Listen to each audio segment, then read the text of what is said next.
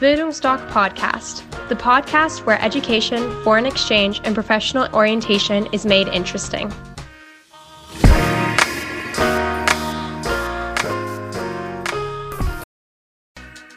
Bildungsdoc Podcast, the podcast where education, foreign exchange, and professional orientation is made interesting. Herzlich willkommen zurück zu einer neuen Podcast-Folge hier bei Bildungsdoc. Heute machen wir wieder so eine schöne 10-Fragen-Runde.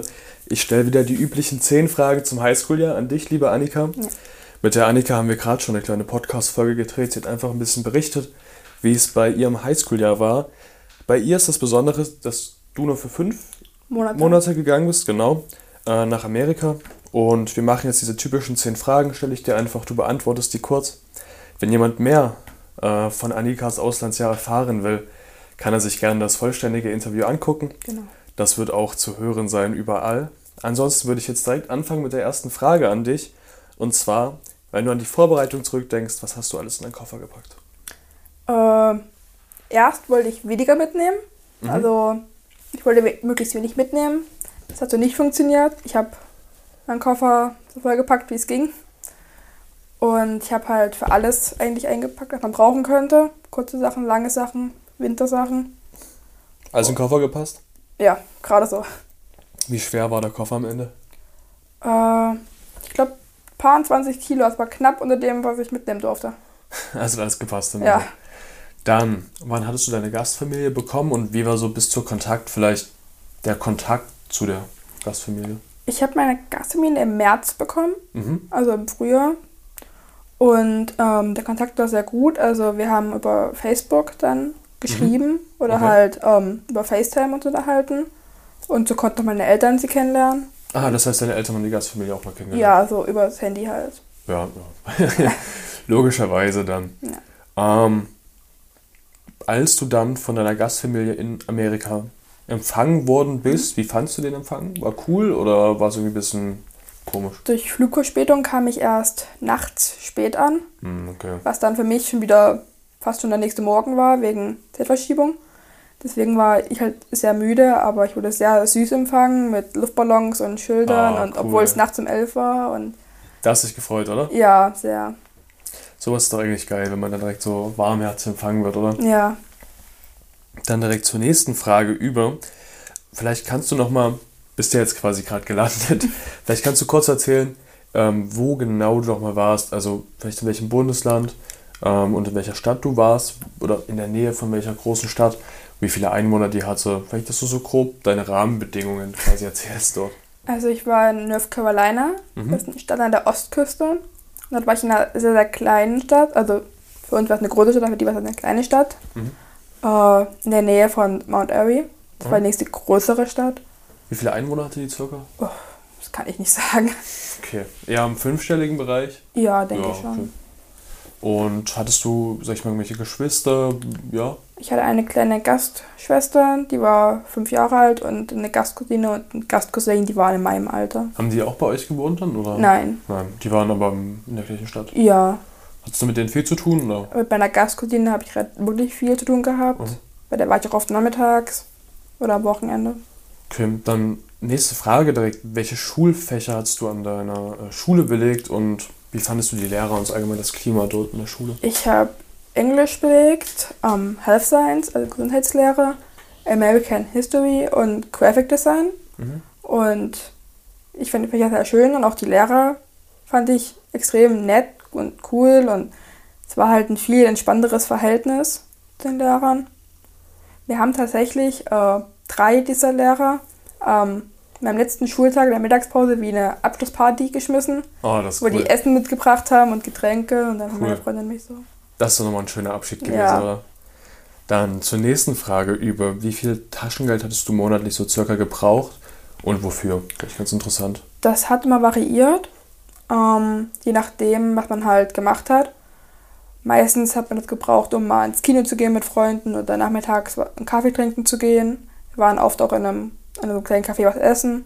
Mhm. Oder wenn man halt mal shoppen war oder irgendwie sowas. Also das waren meistens eher jetzt nicht so die Riesenausgaben. Aber es war, es hat immer gereicht. Also ich kam nie irgendwie in Geld nicht. Hast du mal eine Reise gemacht? Oder? Ja, ich war ähm, mit meiner Schule einen Tag in New York. Mhm. Einfach weil ich wie ein Schulausflug, nur halt, dass man sich frei dort bewegen konnte. Also halt mit zwei Freunden.